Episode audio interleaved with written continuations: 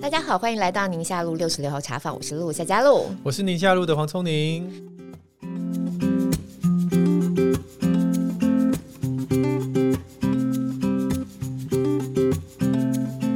我们这一集录影非常特别。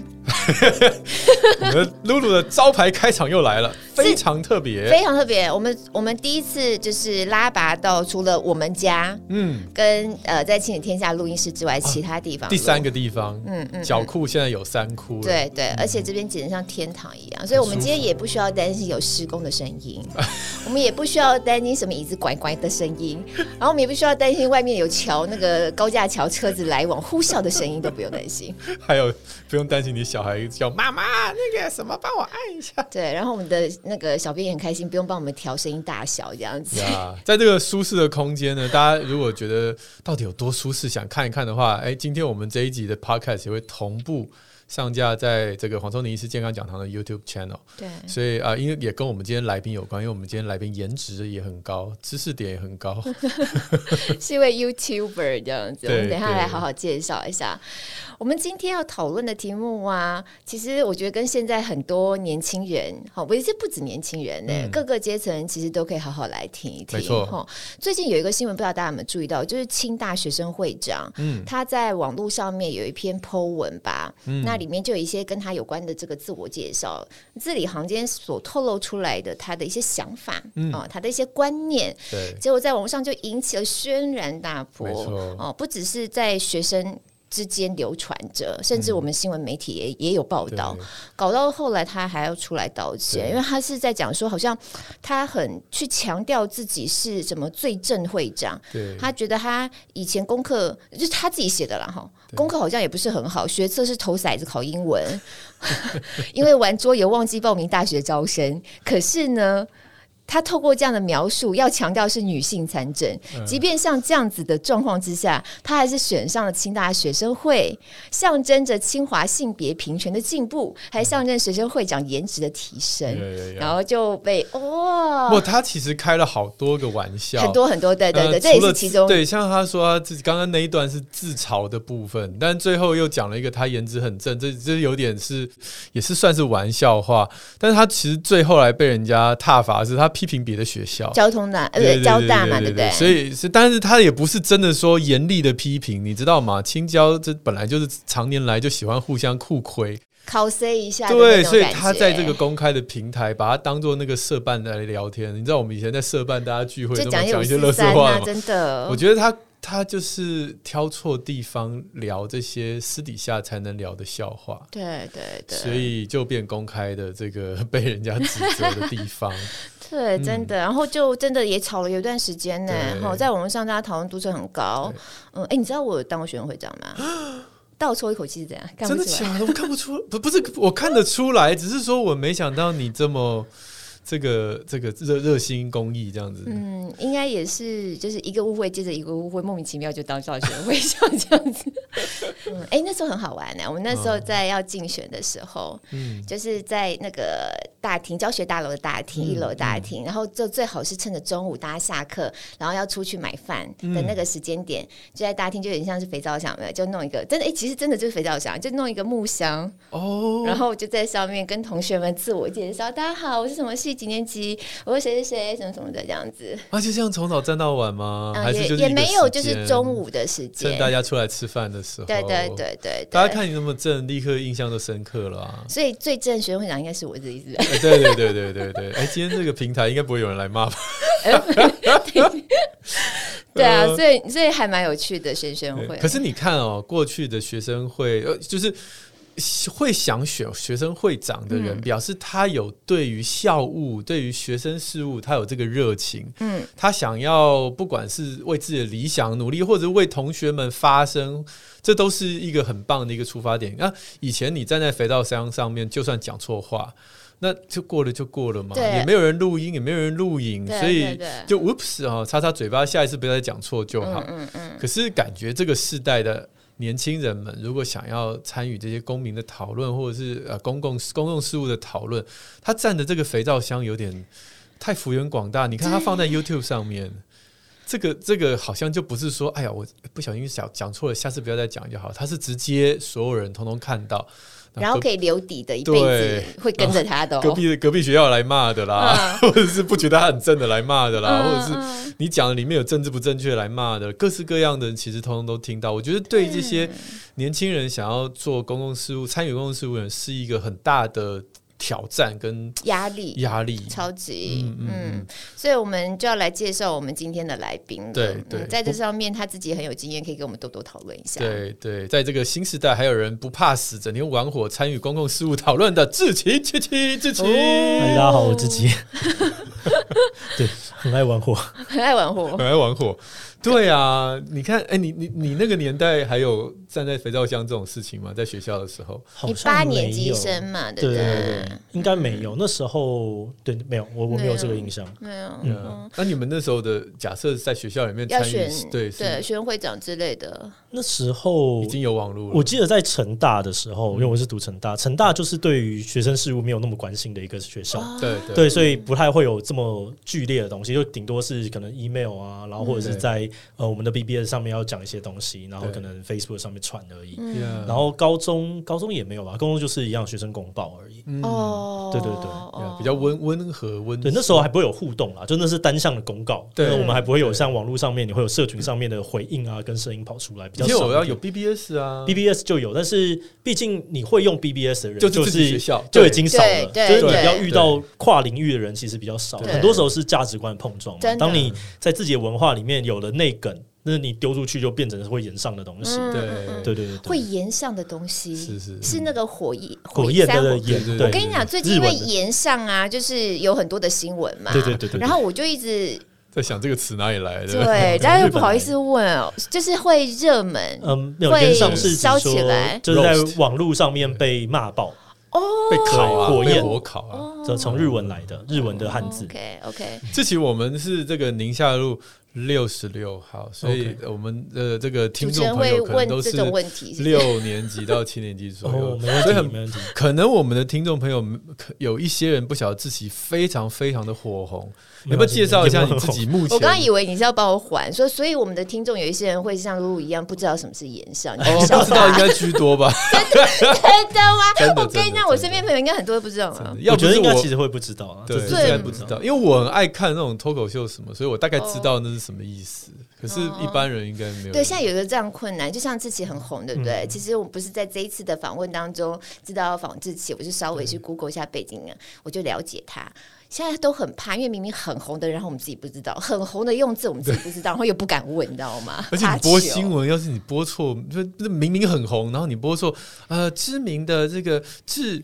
这个字怎么念？那完了，哦、完蛋！容易碰到在 K-pop 的这种新闻，就是还问一下，哎、欸，他们到底怎么念？你要念口分 A K B 四的背啦。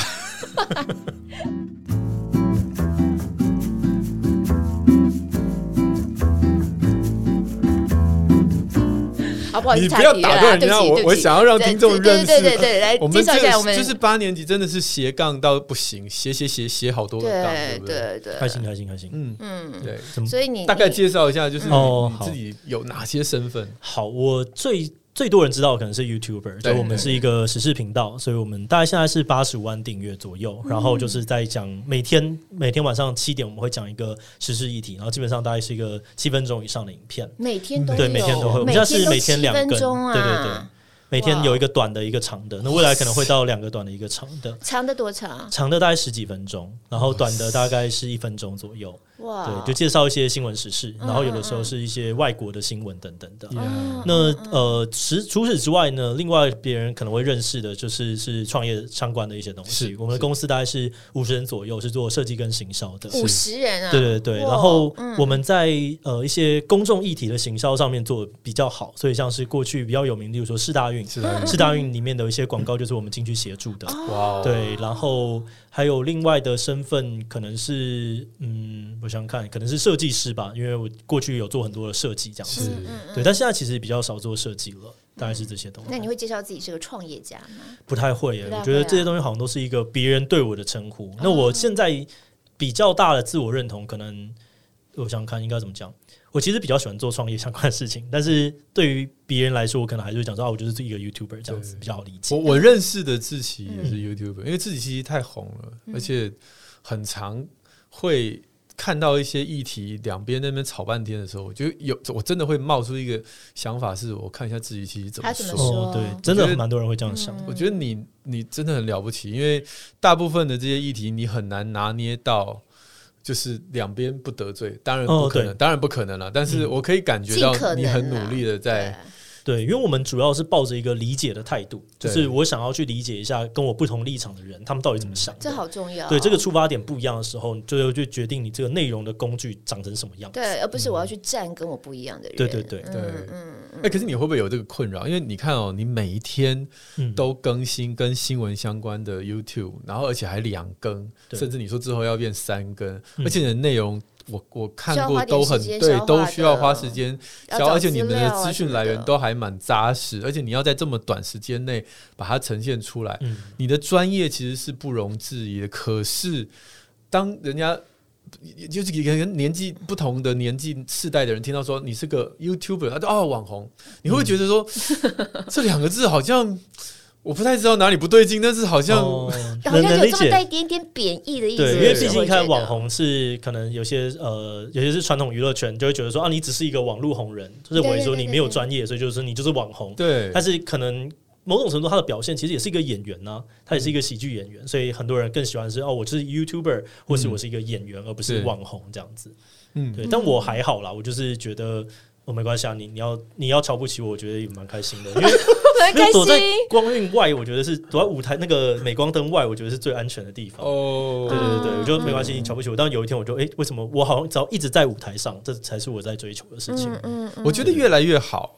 因为因为以前我觉得大家听到网红两个字，就只会想到像直播主啊，或者会有一些刻板印象。就是你在网络上要吸引大家的注意的话，好像就要做一些很很出格的事情，对，很夸张的，然后就越来越夸张。没错。然后现在我觉得它也是一个从次文化到主流文化。是。现在应该每个人都基本上都有一个 YouTube 的 account，然后你都会在订阅。但过去它可能是属于一群小众，例如说像是电竞的啊，或者是可能就是在 YouTube 上面看废片，就是大家真的在上面看那种外国翻译的搞笑废片，所以到现在已经有很多越来越专业的人，然后拿出的是专业的娱乐节目的时候，大家就会对这个印象有点翻转。对对，所以我觉得这也是我这几年感受到的。嗯，因为以前的话是黄瑽宁医师，呃，也也是个网红。我因为我自己这种 这个世代的人，我也会觉得，嗯，你讲的也是。我好像你很难说不是，对不对？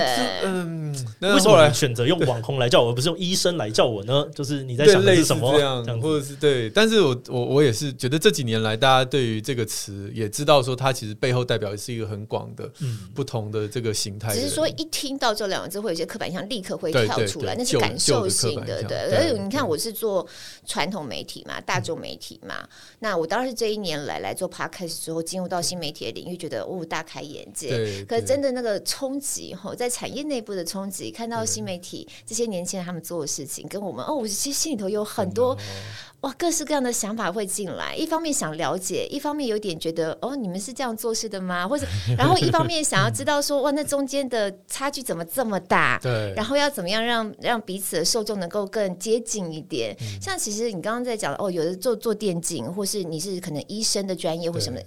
以前我们的理解就是新媒体真的就是小众，然后、嗯、然后大众媒体就是所谓的大众嘛。对。所以刚好我们在录音前我们有聊，我觉得这个话题真的很有意思啊。以前我看到书上有在写啊，以前我们会有共同。共同话题，祖孙三代共同话题，现在我们一起在晚上吃晚餐的时候，一起窝在电视机前，不管看新闻也好，哈，不管是看后来的八点档也好，然后对那个女主播品头论足，对对对，一定会有，或者是在抱怨费用在天为什么那么长之类的，对对对，然后大家会唱一样的歌，费用在天的主题曲之类的，我到现在都会唱，我明明就是不会讲台语，但是我就会唱。可是这是在目前新媒体文化就是很不一样的一个面向，因为每个人喜欢的东西不一样。对。然后他可能追这个频道追的很死忠，可是在这个区域呃这个领域里面非常红的人，你拉到外面去讲，例如说我们你拉到，除非他上了报纸或者上了我们的新闻版面，我才知道哦，原来这人这么红啊。对。就像我刚我们刚刚在聊上礼拜那个很有名的世界冠军那个 Toys，他如果不是因为有。犯法的事情上新闻的话，我根本不知道他红成那个样子。这就是我，我昨天我的脸书才发，呃，前几天我的脸书、嗯、我自己个人的个人的也才发现这个有趣的现象。嗯，就是我有一个很很年轻就在教会认识的朋友，所以我们已经是就是以前一起在一起长大的那。我们加了脸书之后，他忙他的，我忙我的。其实我们彼此之间也没有什么太多的互动。然后，呃，他那天 PO 了一个他在他的他在学术界，然后他跟学生教学的一些东西。那我就看到里面有。有这个抗菌两个字，我就哎看到微生物就有兴趣了，因为我也是感染科医生。看到关键字，我说哎，那你们这是什么什么的什么研究？有没有有没有机会我们可以聊一聊这样子？然后呢，他就回我，他称呼我说：“哎呀，原来是聪明疫苗大师。”OK，他在他的认知里面，我只跟感染症相关。哦。然后接下来他底下就被一群妈包围，你是什么聪明啊？怎么怎么？然后他浑然不知，哎，他说。为什么你为什么那么多妈妈？嗯，他不知道你是妈妈界的刘德华。对对，他完全跟母婴这一块育儿这块他是完全没兴趣的，所以他认识的我是那一个面相，是是防疫的那个面相。然后那些那些底下的朋友认识我是育儿的那面向，所以不只是说分众，连一个人都可以有一点，你知道？对啊，对，被切割开来，就认识我的人有不同的分饰多角这样子，对，还蛮好玩的。我觉得这个时代就像你讲的，这个是分众的。状况是非常明显。对啊，所以我一直对 YouTube 网红或者是新媒体的这种世界，就充满了各种的好奇跟、嗯、跟困惑，然后也很期待看看接下来会有什么样的发展。你自己做 YouTuber，嗯。是你从什么时候开始有这样想法？像我们家小孩嘛，或是我们家小孩这个年纪的孩子，哈、嗯，国中生、小学生，嗯嗯、很多就是长大要做 YouTuber 啊。哦，对，很多，这这非常多，最多的就是设计师 YouTuber，然后还有一个是呃，这个餐盘布置相关，对，都没有人要做主播。对对，医生那也排到第一百名左右，感觉很辛苦，对，要一直轮班。尤其尤其记者，感觉起来更是不要排到，就还甚至也是另外一种充满贬义的词了。现在真的是小时候怎样，长大就怎样。对啊，所以你你什么时候有这个想法？你原来是念什么的？我原本是读都市计划的，哦，所以我是读对，完全不是，是都市计划读一读之后，就觉得嗯，我不喜欢这个戏，所以呢，我就跳出来，然后一开始做设计，结果做设计就发现嗯，我不太行哦，这个做做设计，没有没有，我一开始做真的做设计哦，然后就做像海报啊、平面设计稿这种东西，或者是像书的封面，就发现没有，我没有这个天分，我大概在做做个十年也比不上像是方旭东老师啊或者聂荣臻老师。所以我就觉得我要找一个战场。那后来是意外的接触到了资讯设计，它基本上是一个把无趣的资讯变有趣，把这个复杂的资讯变得呃好懂的这样子的一个领域。所以我就发现，诶、欸，这个东西我好像蛮擅长的，因为过去都市计划其实也是在做这种很大领域的资讯的整理跟汇集。所以我就发现，诶、欸，这个没台湾没有人在做，那我来做的话应该不错，所以我们才开始做。那设计其实做的也蛮好的，但后来有一天我是发现到说，呃，我今天想要沟通的很多讯息。其实年轻人已经不在 Facebook 上面了，嗯、因为我们那时候资讯设计大部分是在网络上面做很多，呃，Facebook 上面做很多的沟通，嗯、所以我就想要去接触这些年轻人，然后同时解决我们呃整个公司遇到一些问题，所以我们就要来做 YouTube，因为 YouTube 其实年轻人很多，然后呢，我觉得社会议题其实，在跟更早的时候，让年轻人开始知道跟思考是很好的事情，对所以我们就投入开始做 YouTube 了，大概现在是三年多一点的时间，嗯。嗯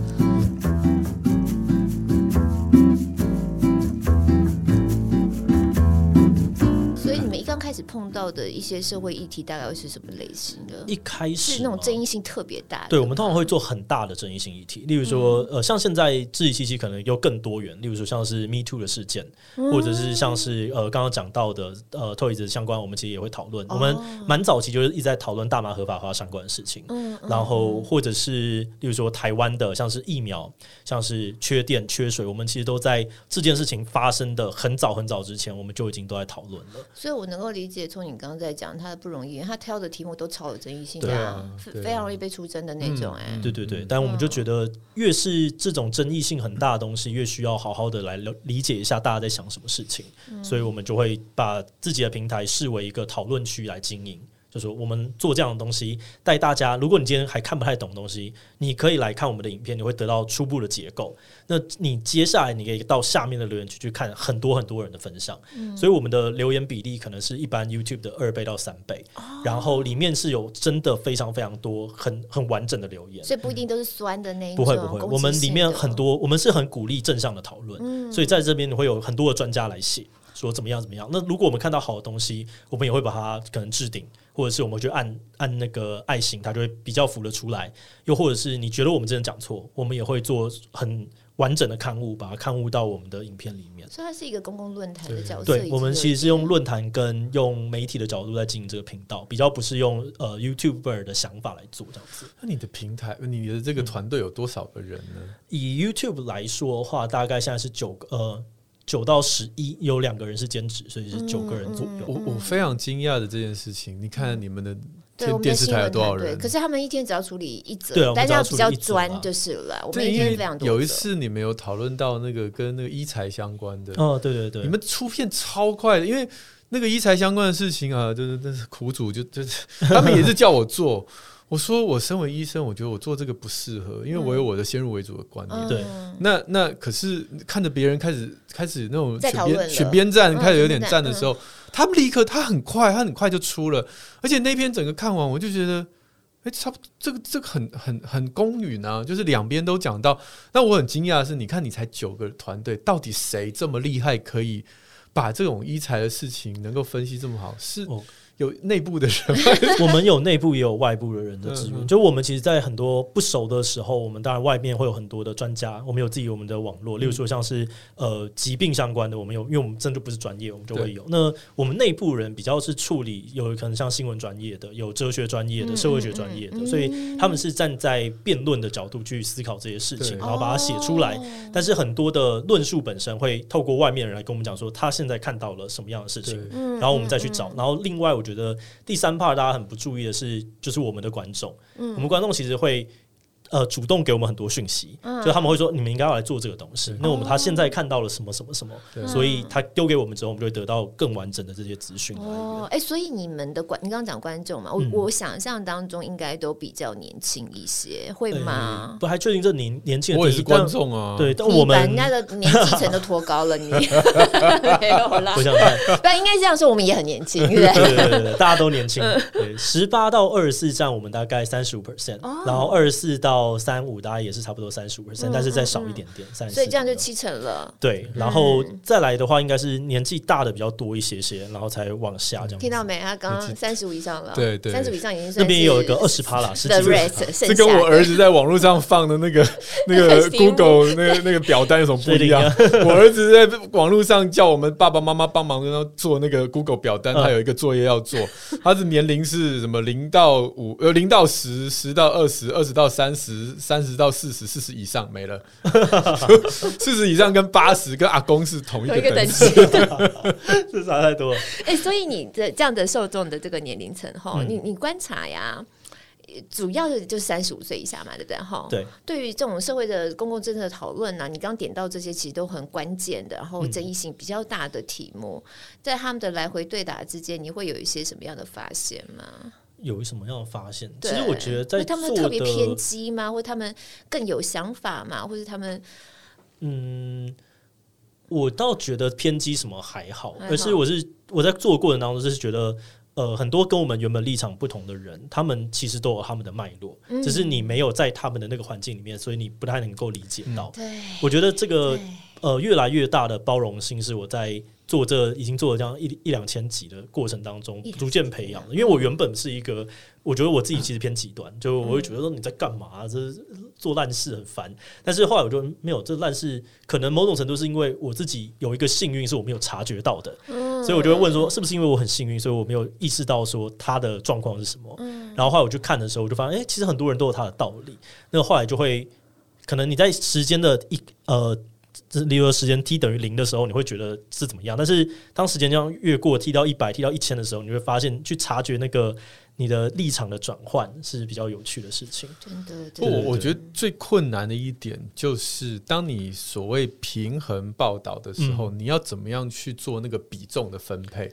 你要平衡很多种啊。对，今天一个杀人犯杀了这个人，那当然这个杀人犯的这个新生可能只占你整个平衡报道的百分之一，然后那个受害者是百分之九十九。你总不会说，哎，今天一个杀杀人犯他占了一半的篇幅，然后受害者占一半篇幅，这很怪嘛？对，那当然这个是很极端的。例子，可是有很多社会事件，可能。你在拿捏那个比重的时候，嗯，怎么样能够你你怎么去判断说，我这边这这个声量我可能留小一点，然后那个声量我留大一点，因为这是这是大众的人的价值观是这样啊，那个是少众，我只是想要让他能够，哦、对我觉得这才是最困难的。不然你说这种每个人都一定有自己的主观，对你隐隐约约都一定会透出一些你自己的本身的想法。对，因为我们说资讯本身是呃资料经过有意义的解读嘛，嗯、所以它本来就一定会带有一个立场。对，但我自己比较在。意的事情是，呃，两边的脉络我们有没有完整的呈现，嗯，然后以及这件事情产生冲突的这个脉络，所以我不会去定调说他的他是呃少数人的声音，所以他要少。然后，或者是他是多数人声音要多，因为我觉得这件事情在过去的科学上面，例如说我们讲同性恋相关的这件事情，好了，嗯嗯同性恋一直都是少数，那难道他的讲话的东西就是应该要很少吗？我觉得好像不是这个样子，对所以我们不会用就是呃人多势众这个方式去做，对而是我的观点，我帮你保留的部分，到底有没有办法帮你把你的脉络讲清楚了？如果有讲清楚，同时让你们争吵的脉络也讲清楚，那我觉得这就是足够的。嗯，因为在这一期期的三个大原则里面，有一个东西就是发声。就我们希望能够帮社会上面的一些失声者，他们把他们的想法讲出来。其实没有声音的人，没有声音的人，因为例如说，我们做很多很偏的主题，像是性单恋，这是一种特殊的呃情感上面的一种选择；又或者是我们会去做像是缺水缺电，这也是一开始根本没有人在意的事情。嗯，对，所以我们是在意这些东西，应该要让他们的声音被看见。哎，这会变成另外一个吊诡哦，就是很有趣啦。因为我就发现，嗯，我讲劳工好了，哈，劳工议题，你通常第一。个想到都是劳工是属于弱势，对，所以我们也会去讲老板的，然后对，尤其是外籍劳工，你都会觉得他们是弱势。可是等到你像我们这样的年纪，家里头真的有老有小，有需要像这样子进到家里头，然后身边有很多家庭的时候，你就会发现，当弱势的声音被被扩大到一个被被强调大到一个程度的时候，你以为的强势者，其实反而变成弱势了。嗯、对，以现在外籍劳工的一些相关的法规来来看的话。对雇主其实是老实说有点不公平，所以很多家庭真的是在那个非常痛苦的状况之下去去过他们的日子。嗯，对。可是因为所谓的弱势的声音被放得很大，被很强调，它好像又变成一种另外一个很吊诡的状况又出现。所以我们不会去选择说哦，我我一开始就认定你是弱势还是怎么样去放大，嗯、而是像刚刚这件事情的话，我们就会去强调说，在怎么样的极端式的之后，它变成了一个。新的可能，新的争议的来源，所以让大家看到这个争议的点，而不是看到，哎、欸，为什么你今天好像弱势，你变强势，或者哎、欸，你今天强势，其实你是弱势，就这件事情的呃冲突产生的脉络的核心，跟为什么这个法规那时候要这样设计，它为了什么场合，那它是不是有不呃，例如说它。一开始设想里面没有设想到现在的状况，嗯、我们就会把这些东西都告诉从表象后面去做推测。对对对对，所以大家才会看我们的东西，会有一个哎、欸，对我好像理解到了原本我一开始没有想到的一些东西。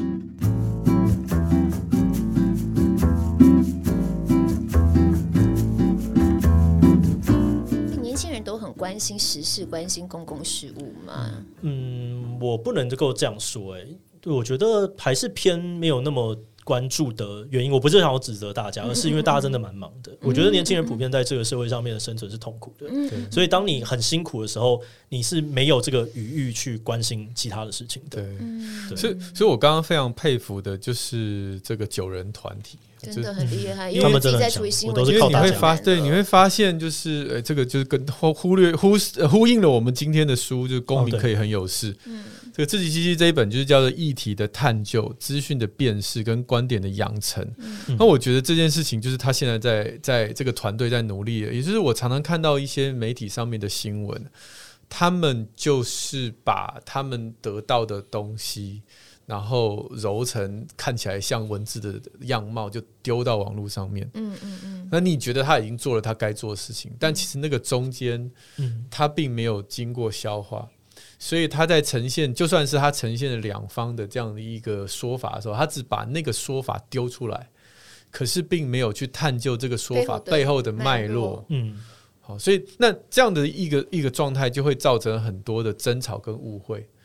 呃，我随便举个例子，你刚刚是不是在开录前讲那个小孩要不要付学费？就是有一个小孩，不是有一个人不是在网络上面，有一个大学女大学生，她在网络上抛出一个抱怨，就说她爸妈不让她呃不帮她付学费，叫她要自己想办法，她就四十万让我看清了自己的父母这样子。对哦，迪卡那个。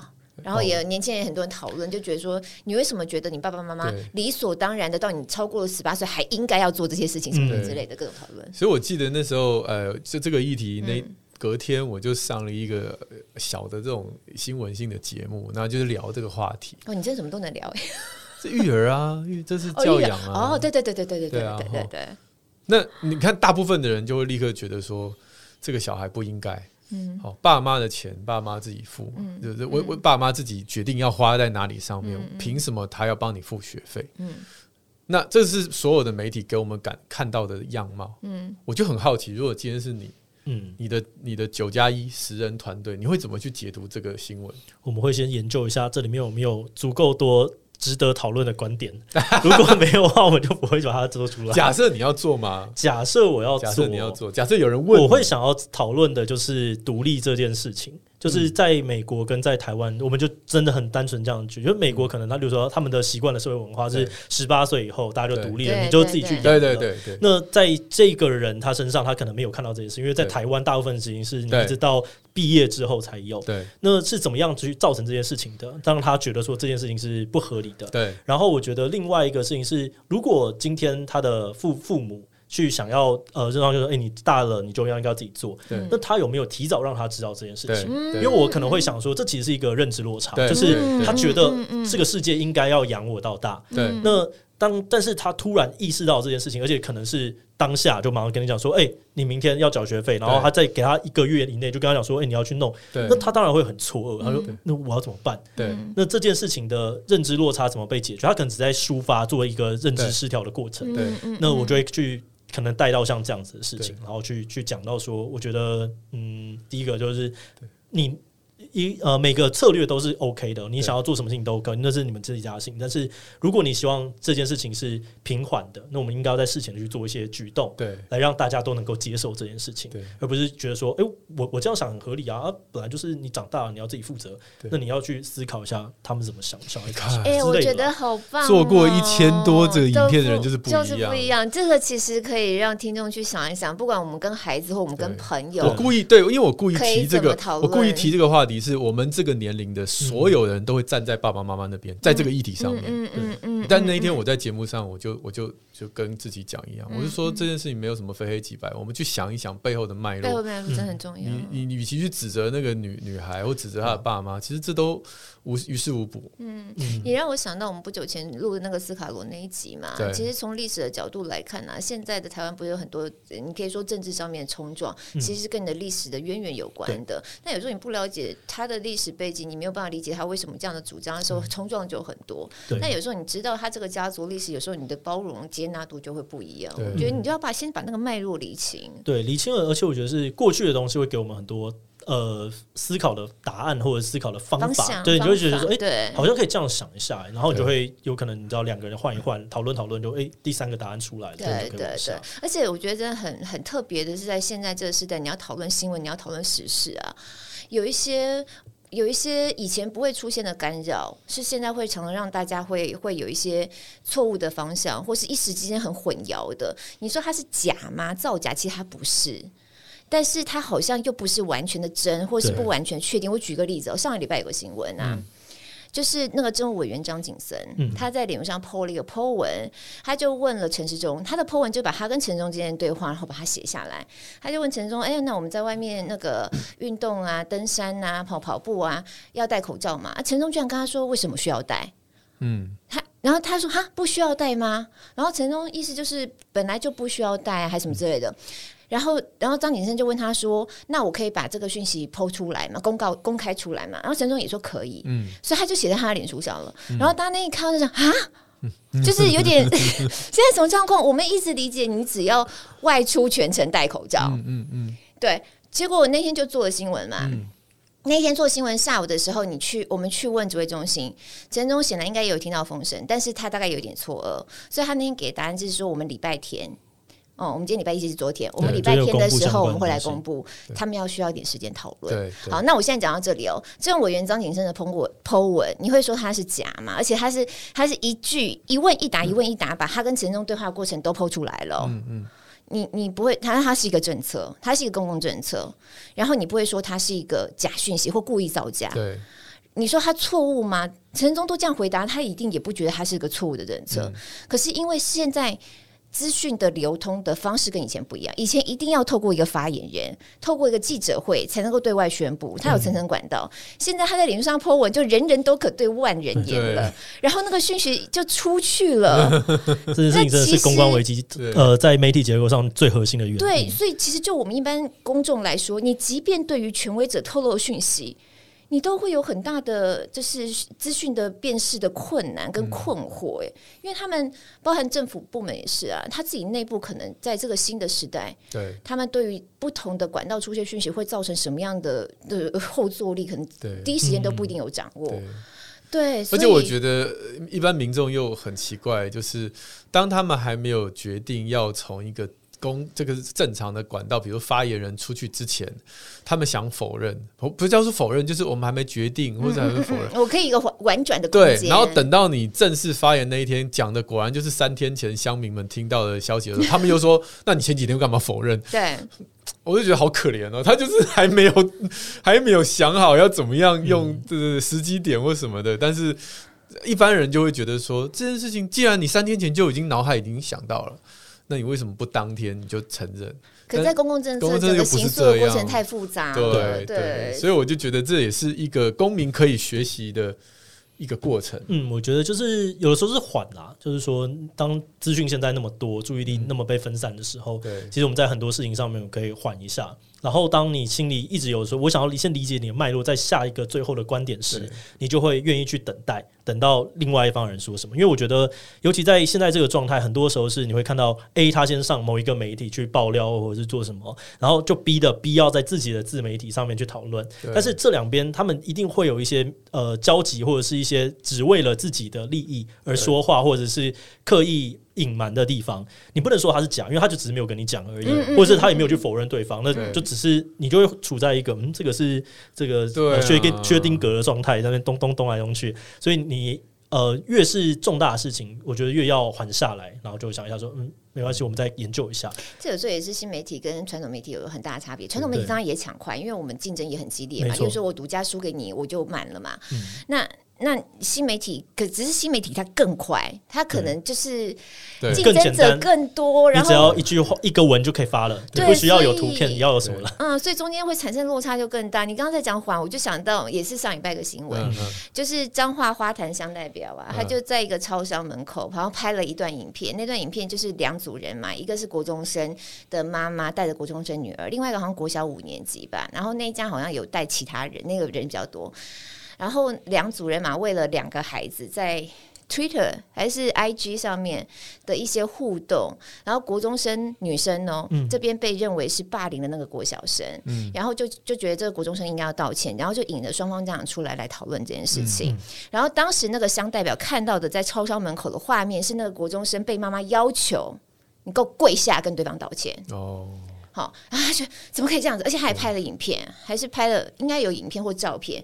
总而言之，就在就在媒体曝光了，然后就觉得这妈妈管教这样子，孩子一辈子心里的阴影，居然叫叫我在呃大庭广众之下，然后要跟人家下跪道歉，这样子，就对于这妈妈管教非常不以为然，就这么。妈妈就很傻眼啊，因为她只看到一部分，她没有看到事情的前因后果，她没有看到这整个事情当初那国中生怎么跟妈妈的呃互动的一个一个态度。妈妈介意的其实是那孩子怎么样都不肯认错的态度，然后妈妈甚至叫他下跪只是一个比喻，就我叫你大众的呃大庭广众之下下跪，你的感觉是怎么样？你能够想象这个国小的女生，你在这种 IG 的场域当中这样子的对她这种态度，她会什么样的感受？他不是真的要他叫他下跪，嗯，嗯。嗯，就你刚刚讲的，他第一时间他看到觉得，呃，怎么可以这样管教小孩？前因后果，对，我就把他抛在网络上了，然后抛在网络上就引发了很多讨论，到讨论到连我们晚间新闻都做的话，那在网络上 对。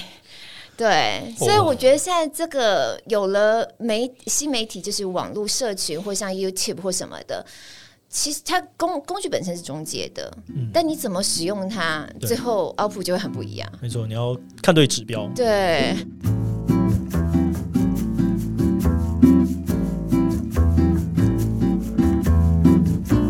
对，我觉得今天就是很重要的事项跟大家分享，像志奇在这么多年来，他。培养出来这个能力，其实每一个人应该都可以慢慢慢慢的养成，包括我们未来下一代的孩子。所以，我想也借由这个这个机会，让大家知道说，所谓大家很常在说啊，我们现代人要需要有逻辑的思维啊，要怎样要怎样。可是讲半天，到底逻辑的思维是什么？到底什么叫做叫叫做这个这个啊各种不同的观点，或者是呃像像这边讲出了这个资讯的辨识，或者是议题的探究。我觉得这个东西。当它是变成口号的时候，我们一般的家长其实也不晓得该怎么样陪伴自己的孩子，也不晓得怎么样自己做到以身作则。嗯，所以我用几个研究来跟大家聊一聊。就是之前有一个研究是针对小孩的，那他就是请小朋友做这种呃呃逻辑的测验，哈，比如说猫咪都有四只脚，好，然后呃这一只这个呃。猫有哪一种品品这个品种？短毛猫，英国短毛猫。啊，英国短毛猫它是属于猫，所以英国短毛猫有四只脚，嗯，类似这种逻辑啊。好，那类似这样的测验之前，这两组孩子其实是做不一样的活动。嗯，一组孩子呢，请他们随便你画画你想象中的苹果。哦，你要画你最喜欢吃的，你要画红的、绿的，画大的、画小的，画很多颗都没有关系。嗯嗯嗯，那另外一组孩子是说，请你。就是临摹老师这个苹果。嗯，第一组是创意性的，就是他他是没有局限的。哦，那第二组孩子做的是局限性的，我们叫 generation task 跟这个 inhibition task。那这两组孩子画完画之后，就开始做刚刚讲那个所有的猫都有四只脚之类的这样的逻辑测验。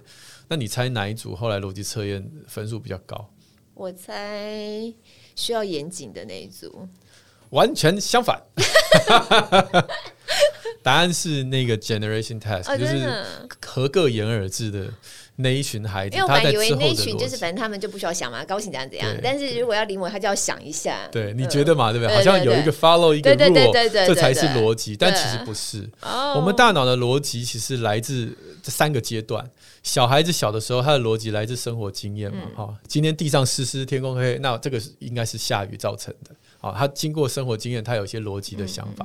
再来，他就开始乱编啦。嗯，如果全世界的动物都是绿色的，那一定有一只绿色的狮子。嗯，很合理嘛，哈。但是世界上其实没有绿色的狮子，但是他可以想象出一个逻辑，然后把他世界上不存在的东西套在他自己的逻辑里。那再来第三阶段，才是进到小学之后的这些抽象的概念。哈，这个一这一加一等于二啊，三加三等于等于六啊，或者是三角形、正方形、五边形。那下一个是什么呢？啊，那就六边形。这个是三个阶段不同。那如果我们希望我们的孩子跟我们自己在有更多的这个逻辑的思考上面进步的话，你就要在选项上面变多，你的逻辑思考才会更完整。所以当他在画苹果，刚才我回到刚才那个研究，当他在画苹果的时候，如果你让他知道苹果有红的、有绿的、有蓝的，其实我脑海里面飘出二十种不同的苹果，我要选其中一种画。等到之后，我再问你一件事情，说：诶，请问刚才这个在。超商面前骂骂这个小孩的妈妈，她为什么骂？她会有很多种想法。哦，她可能今天心情不好，可能那个孩子真的做了很错的事情。哦，可能这个摄影机只摄到一部分。啊，可能怎么样？可能他有很多的不同的。当他有很多不同的可能性的时候，他的逻辑就完整了。当他是只有一条路的时候，他就只会想到说这个妈妈在骂，对，叫那个小孩下跪，真不对。那这个逻辑就只只剩一条线，这其实是不 OK 的。所以我想在陪孩子的过程当中，我们可以做的事情就是常常有这种开放性的问句。就像我刚刚举例，你的孩子如果年纪很小，看到天空黑黑，地上湿湿啊，刚刚下过雨了，说对，那有没有别的可能？哎，有没有别的可能？有一次天空黑黑，地上湿湿，爸爸也以为下雨，结果发现是隔壁在浇花。嗯啊、呃，有一次天空黑黑，地上湿湿，我以为是下雨，结果发现是刚刚小狗在那边尿尿。哦，可能是地下的水管破掉。嗯，那我们就来玩这个游戏，看谁一个人讲不出来这最这个可能性。嗯嗯、那这这这这些。在我们生活当中，如果多练习，当你看到一个新闻事件的时候，你，不你不会第一个时间就说那个跟妈妈要学费的女孩是错的，嗯，因为你的逻辑只剩一条线。嗯，这时候如果你可以多一条线，哎，刚刚志奇说的那个妈妈在过去这十八年给孩子的教育。有没有告诉他有一天他会让他自己付学费？有没有告诉他学习是为了你自己，不是为了妈妈？对，有没有跟他确认过他学习的动机？他考上这个科系，他想学什么？有没有跟他确认过钱不等于我的爱？嗯、我的爱其实不不是不是用那四十万来表达，其实有很多爱你的方式。这些东西可能在我我们的我们的想象当中就有无限多的可能的时候，当我在我自己的论坛下笔，我要开始对这个事情有所评论的时候，我就。我就不会直接导致直接导致那个结果，那个结论。对对对对，那我就比较不会被乡民来，因为你可能乡民他就看到你这个论述超级大的漏洞的时候，他就冲过来要来要来追杀你，显示他的论述比较强嘛。当然，乡民也是某种程度只有单一论述的人，可是酸民了，不是乡民，酸民了哈。但是如果大家都能够在这么多不同的这个可能性下面去讨论，那么背后的原因就会。比较容易浮现出来，而也比较能够解决。未来发生同样事情，我们该怎么样做？对，重点就是那个观点是怎么养成的，对不对？你刚刚在讲，其实那女大生原来想要讨拍，就她没有想到她的观点的只有讨骂而已。对啊，那个养成过程，可是你刚刚也讲了，那我们小的时候，我们爸爸妈妈们这样跟我们问答，然后帮助我们形塑更多元的可能性的论述。如果没有的话，我要讲的是《公民可以很有事》这本书。哎，我觉得你这书真的很有趣，而且很实用，因为你有讲到一个就是问问题，嗯。对不对？对，其实像刚刚那边就是在扩充自己的问题。对对，如果小时候我妈没有问我，我可以问自己啊。对对对，对我长大我可以问自己问题。我小时候就是很常这样子胡乱想，所以这本书它其实是一个给他他大人看可能会觉得它偏浅。但是他如果在国中生啊，或者是高中生刚开始认识的时候，它其实就是一个工具书，就是你可以开始知道说，哦，我如果要讨论一件事情，我可以怎么开始讨论？对，所以也蛮适合可以带入很多的生活的议题。所以像我们的后面其实是把我们过去做的很多的影片当成是案例给大家来讨论。你前面等于就是一些 guideline 嘛，一些指引的方向，然后后面就是实际的案例。那爸爸妈妈可以带着后面来看，有可以拿就是现在发生的一个例子，他可能他的观点跟这个社会上面的时事主要的观点不一样，那我们就一起来讨论。对，那随着讨论越来越多，你的观点就会越来越全面，真的，然后就可以得到很多很多的，我觉得其实是蛮大的收获了。对，嗯嗯。不过我我必须承认啊，要突破自己的框架，去想各种各种不同的可能性，这件事是痛苦的。对，因为对大部分而且我觉得是有盲点的。对对对，有盲点是一个一个麻烦，你必须要跟。就你的主观总是只会想到这些，所以你永远想不到另外一个面向的事情。而且当这件事情变得很多选项的时候。其实对那个存在在当中的人也是一种痛苦，一个震震撼教育。他就会觉得说：“那我不知道，为因为为什么这样讲？呃，我们我们都知道医疗现在在推这个 shared decision making，就说当我们今天医生在做一个处置在你身上的时候，理论上不应该是我告诉你，你就这样做，对对。那这样你只有一条路。现在我们希望是互相共同来讨论，这个药物你可以用。那你也可以选择不用，因为你可能担下副作用。嗯、那你有另外一条路。那这些这些不同的做法，跟主要要被医治的人，我们 share decision，我们我们一起来讨论。嗯嗯、可是你会发现，这个这个所谓的这样的一个过程啊。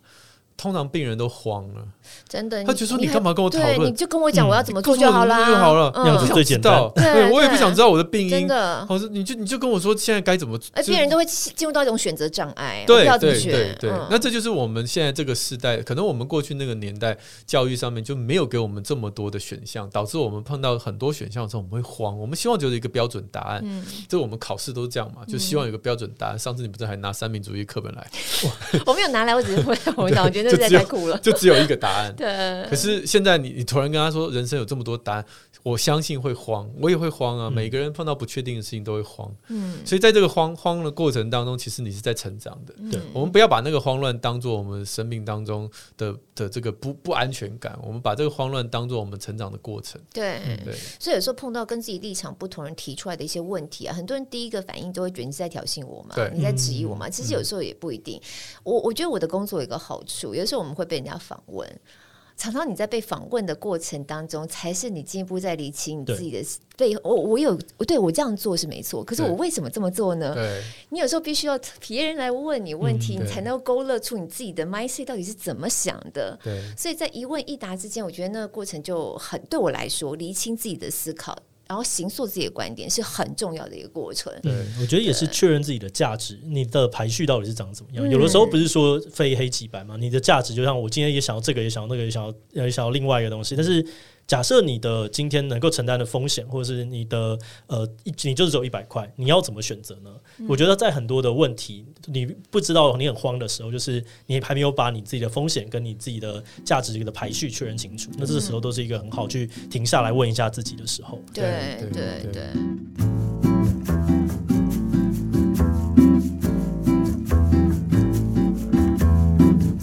我再分享跟大家分享那个上次我跟你讲的。嗯就是我们的逻辑其实有两条路嘛，嗯嗯，一条叫做 inductive reasoning，一个叫做 deductive reasoning，这个字形应该很清楚哈。deductive 叫演绎啊，演绎的逻辑，那 inductive 叫做这个归纳的逻辑。那我不要把这个名词解释太复杂，我就讲像我，我们医生呢，在在工作当中就是这两种。的逻辑思考和交替的使用。嗯嗯嗯，我在看病人的时候，我使用的是这种 deductive，什么意思呢？就是今天你有这个头痛、发烧、肌肉酸痛、有点咳嗽，我现在就要给你一个诊断。嗯嗯，所以我就收集了你刚刚讲的这个资料，然后再看看，哎，最近流感在流行。我说你根据我的这个演绎的归纳，你应该是流感。好，那我就帮你做快筛，这样。所以在工作上面，我们用的是这种。啊、uh,，deductive 的 reasoning，呃，这个呃演绎式的逻辑在工作。可是等到我今天不看门诊了，我回到我的研究室，我就又相反了。我会变成说，今天我不要帮这些病人做诊断。有一百个人在我面前，他们都是头痛、发烧、跟肌肉酸痛、跟有点咳嗽，到底有百百分之多少是流感？到底有百分之多少搞不是新冠？嗯，所以我没有答案，于是我就要去收集这些人，然后去帮他们做检查，甚至要双盲，然后最后得出一个结论，说哦，这些症状诊断率只有百分之七十，啊那剩下百分之三十几率是不可能。那这种叫做 inductive，就是我没有答案的，我只希望能够归纳出一个方向。一个是归纳，一个是推论。对对对对对对。那我我我那时候在写这个文章的时候，我就觉得这怪不得医生很难聊天哦。今天病人跟你聊天，或者一般民众或者是朋友，然后就说：“我这样的症状是不是这个会不会是什么皮肤癌啊？”总是得不到自己想要的答案。对，总是得不到。医生一一开始他会用这种 detective 这个跟你说：“哎，这个不太可能啊。”不不过有的时候 也也很难说。当你知道越多的时候，你的讲话会越保守。对，然后我就想说，到底是还是不是？你那就是因为就我们小孩到底要怎么教？这个你可以有大概三种方法。对对对对对，哪一个？我要一个。对，所以 就是这个精神分裂的过程。但我我觉得这个就是。呃，很好玩的一个过程。如果生命当中我们对每一个事情都能够用啊这两种不同的逻辑去去思考的话，嗯，那么你的生活就会很丰富，嗯，对，就很丰富，嗯嗯，对，避免自己越想就越越进入到一个死胡同。然后在我们现在常常碰到一个状况，进入到网络环境那个。极化的状况，就光谱的两端就越越往那个极端的面向去了。对、嗯、对，所以我们今天真的就是很高兴有机会访问到志奇带来这个《公民可以很有事》这本书。嗯嗯，你主要的题也就是国高中生嘛？对，就是可能包含像是家长啊、高中生都可以去买这本来用来。变成是一个进入社会议题讨论的入口，对，因为我们这间公司就是一直很在意这件事情，希望能够让大家在更早的时候就可以接触到社会议题。因为我们相信，只要你多看多讨论，你其实最后丰富的都是你自己的人生跟选择。真的，你讲社会议题，可是你这里头也有一些是个人议题，对不对？都有都有，从自己到社会到世界，我们在意，就有点像同心圆跟历史一样，你要先关心自己嘛，不然的话，你怎么会想要去关心别人？对，所以重点是我们思考事情的方式。对啊，你这个方式同样可以用在我个人上面的困难去思考，可以用在社会的比较大的国家社会的都可以去来思考。对啊，因为像我自己这样做了。一两千集，我觉得其实成长真的最多的就是我自己。就我现在就是觉得我很明显的比以前更会想事情了。然后我在面对很多事情的抉择的时候，我不会那么马上就要下决定。我会觉得，哦，我要看的可能是他两年后的某件某个时间点，那我要怎么样到达那个地方？这些东西都蛮有帮助的。你对于跟你对立的观点，你现在的看法是怎么样？我就会想要好好理解一下，到底为什么你会这样想啊？对对，例如说很多政治的状态，我就是想说为什么啊？到底为什么？那我发现说我在我自己的圈子里面找不到答案，嗯、我就真的实际跑到他们的圈子里面去去看，嗯、然后去去深访去讨论，你说你们到底怎么想？后来我得到了答案，那这时候我再好好对照一下我自己的价值，原来的想象。嗯，好，有因为是这一点、这一点、这一点，所以我可能不太能够选你们那个地方，但我大概理解你是什么了，那、嗯、这样也很好啊。嗯，真的真的。哎、欸，你会不会看到三年前自己写的文章，想把自己掐死？哦，这一定会啊，一定会，总是会这样子。我看一年前的就觉得自己写很烂。对，你问这么多次，对啊，这样子才会成长。讲好多次，这就是我每次 看我以前写文章，我就啊，有一天你把它改一改吗？发现三年前写的跟现在一样，你觉得很棒的时候，你就要小心，就哎呦，糟糕，糟糕，怎么都没有变化呢？怎么了吗？对对对，没有一些更新的想法进来嘛？哦，这本书很适合国高中生的孩子，然后我觉得也很适合爸妈透过这本书跟孩子开始展开不一样的对话。对，没错，嗯嗯，比较有方法的，然后比较知道目的性比较明确的，嗯。来展开对话。Yeah, 我们每一集都会推荐一本书哦，所以今天你推荐《公民很有事》，太好了，偷一个。那但是我今天也没准备，所以我今天也推荐《公民很有事》。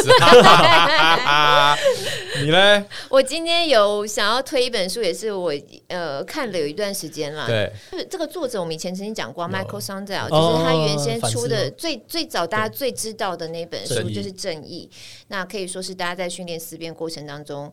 我我自己是从他那个时候开始才被勾起来的这个想法，那这是他比较近期的一本书，叫《成功的反思》，偏硬很好看，偏硬很好看，然后很需要花时间思考。所以老师说，我也没有完全看完，因为我都一边看一边睡。没有啦，一边看别的，一边看硬的，一边看故事性的。可是它里面真的讲到很多，有的时候你为什么看不下去？因为你被骂到了。对，因为毕竟我们都是幸运的人。他其实里面谈到很多，就是那些不幸运的人怎么在这个社会制度下面成为被剥削的一方。所以他讲的是成功反思，他英文叫做呃 The Tyranny of Merit。他这个如果直接翻译的话，就是才德。他把这个 Merit 翻成才德的暴政。只是说，怎么样？中文去理解所谓的才德是一个很涵跨性的概念，它包含我们现在所谓成功、功成名就、有钱、经济条件好，或是你有能力。我们现在不是在讲培能吗？素养教育吗？还是有什么样的能力吗？都可以涵跨在这个里头。那在这一群人，其实你可以讲他们是精英，方方面面精英。我们要现在去考虑的是，为什么这些精英在这个时代上面，其实是变成了某种程度的世袭的阶级，然后下层的流动永远流动不上来。他从这个角度来考虑这个问题。那我觉得其实。实，因因因为他就是在讲这个思辨嘛，我觉得我们今天讨论题目跟思辨很有关系，所以这最近我在看，我觉得对我来说是很被刺激的一本书。然后他的结论呢，你知道吗？我觉得非常扣合着我们现在信仰的讨论，因为他把我们在成功这件事情的。的的这种标志化的起始是扣在包含成功神学的论述里面，嗯、所以成功神学如果大家不在教会，他可能不一定清楚。成功神学它的逻辑就是因为我我都很信主，我很属灵，我的方方面面都按照神所喜悦的我去行，所以我事业很好，我成功，然后我我赚钱或什么的。在美国有一段时间，很多大教会其实比较走这方面的论述，它所导致的结果就变成我是因为我做了什么事情，所以我得到那个成功。对，那跟原来我们在在信仰里头讲的，我今天所得到都是神给我，那是一个恩典。对，有的时候不是因为我够努力，有的时候不是因为我够聪明，而是因为那个机缘，嗯、神所兴起的那个环境把我放在那里，刚刚好我就成了。对，那差别就在于你是一个有谦卑的心的成功者，所谓的成功或是精英，或者你觉得哎，我本来就理所当然，因为我努力嘛，我拿到这么多的钱的报酬，应该的啊。可是所有人都知道，当冲客。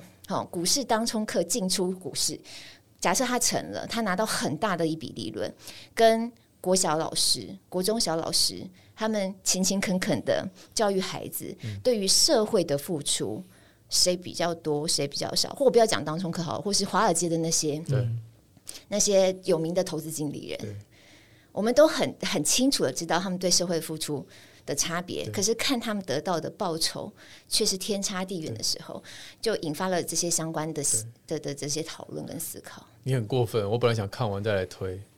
就你还没看完，你下次偷再推偷推，这本真的很好看，真的很好。像我刚刚在我那时候看完这个东西的时候，我就有养成一个啊时时刻刻检视自己幸运的习惯。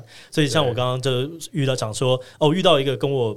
呃，立场差很多的人，我就会先问一下自己，这是不是我很幸运，所以我跟他有了一个不一样的想法。嗯、那这个东西变成一个习惯之后，我觉得对整件事情的包容度会有上升，是吗？当我们的 mindset 跟我们的在哲学思考上面不一样的时候，那影响其实很大。因为他在书里面在讲到，像民主党时期，像奥巴马或克林顿，嗯、他们一直在强调聪明这件事。嗯，哦，这个政策。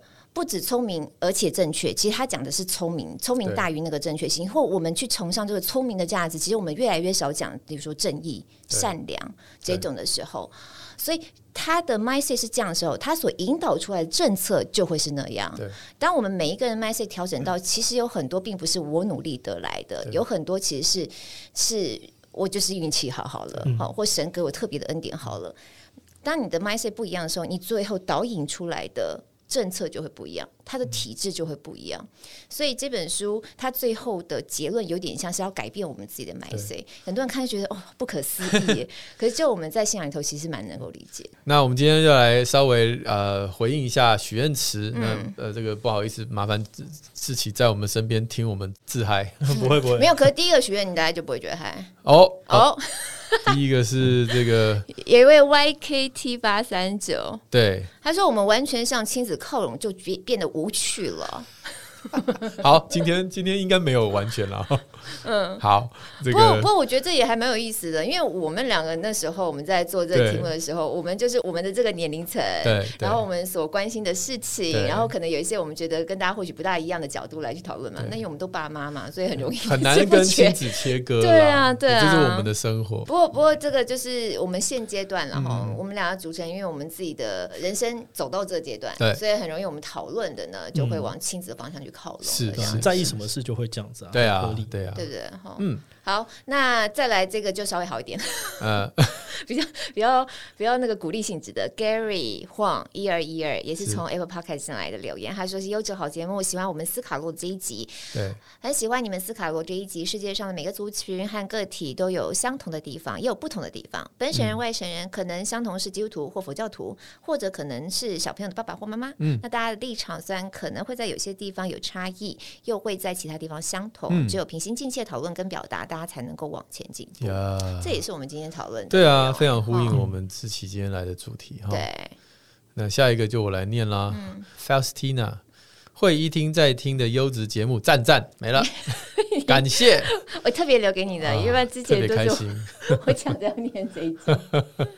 好，那我们最后一个是 Jessie 零八二二，也是 Apple Podcast 进来的朋友。宁夏路六十六号已经成为我的情绪救赎。哎呀，对我来说，宁夏路六十六号根本是我的情绪救赎。每次被孩子惹毛之后，发现自己没有办法调整自己的情绪，我就会对孩子表示我非常生气，不要理我，嗯、然后戴上耳机听宁夏路六十六号。然后呢，孩子就会看妈妈一个人一边做事一边笑。一段时间之后，我再拿下耳机，就会对孩子说：“好了，我没事了。”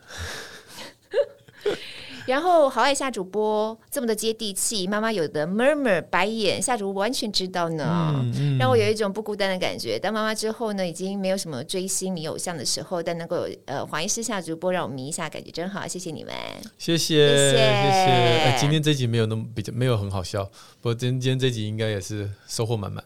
嗯，我我觉得今天这集讨论 对对，尤其对于我一样又应该又变亲子，嗯、尤其对我回家、嗯、要跟小孩讨论这些事情。比较更有方向感，然后这本书我们那个哥哥姐姐都是国国中嘛，国一嘛，这个刚好可以拿来跟他们讨论讨论。对，下次我孩子如果嫌我煎的蛋不好吃，我说除了这个理由，还有别的理由吗？他有时候会觉得 好好想一想哦，讲话好累哦，要想很久，很简单问题都要想很久。好，我们今天节目就到这边，谢谢志奇，谢谢大家。那我们 Apple Podcast 的听众们，记得五星赞一下哦。我们的许愿池也持续开放中，我们周六空中再会，拜拜拜拜。拜拜。